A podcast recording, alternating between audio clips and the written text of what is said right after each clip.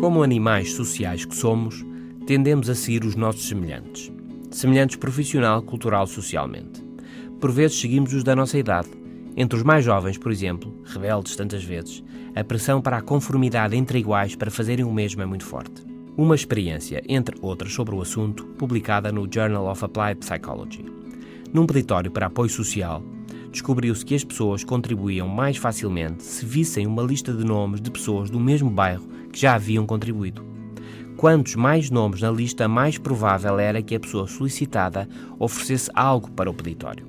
As pessoas não querem ir contra a corrente, não querem fazer algo diferente do resto que as possa destacar, isolar ou colocar em risco. Os nomes na lista eram uma indicação clara do que deviam fazer.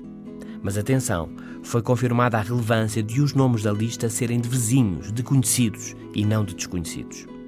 Outras experiências indicam, por outro lado, que o comportamento de alguém muito diferente de mim me leva a não seguir esse comportamento.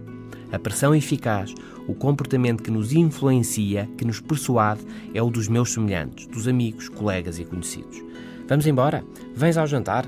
Vamos fazer isto e comprar aquilo? Porquê? Porque todos estão a fazer o mesmo.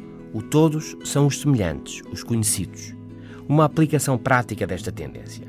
Em vez de dar uma ordem aos seus subordinados no trabalho ou aos seus filhos lá em casa, consiga que um deles, colega ou filho, mais de acordo consigo, diga aos outros o que você quer que seja feito e por que é importante fazê-lo. É mais fácil os outros seguirem-no a ele do que a si. Seguimos os semelhantes, fazemos o que os outros fazem. Até amanhã.